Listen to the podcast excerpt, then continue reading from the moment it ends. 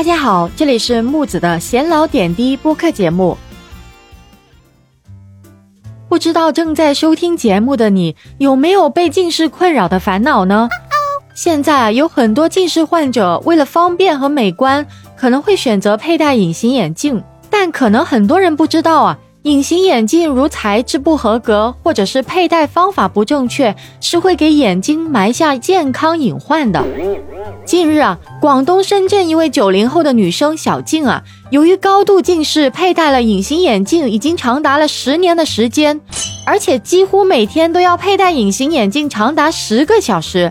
上星期啊，她突然感觉到眼睛刺痛，还出现了眼红、眼干、畏光的现象。他说啊，以前也有出现过类似的情况，停止佩戴就能恢复了，但是这一次却没有好转。于是啊，他去了医院就诊。就医后啊，眼科主任医师发现小静的眼角膜不仅出现了水肿、缺氧的情况，还爬满了大量新生血管。据说啊，产生了这些新生血管可能会引起很严重的后果，甚至会造成失明啊。看了这个新闻报道，木子我立马照了照镜子。Oh my god！原来我的眼角膜上面也长了很多新生血管呢，还真的不说不知道，一看吓一跳啊！平时还真的没有怎么留意自己的眼睛变化呢。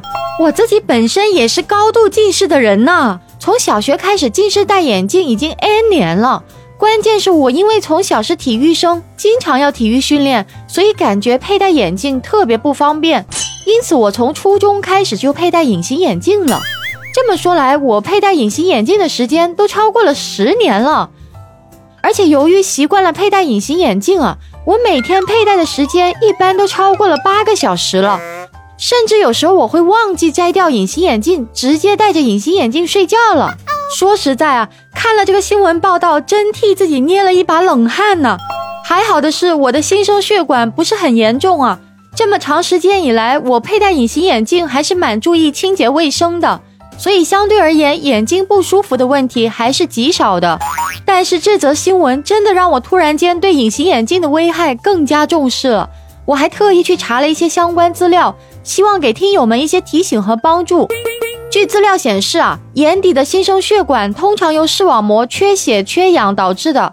由于人的眼角膜并无血管可供氧。必须依赖其表面上的一层泪水，直接溶解空气中的氧气来提供眼角膜氧气。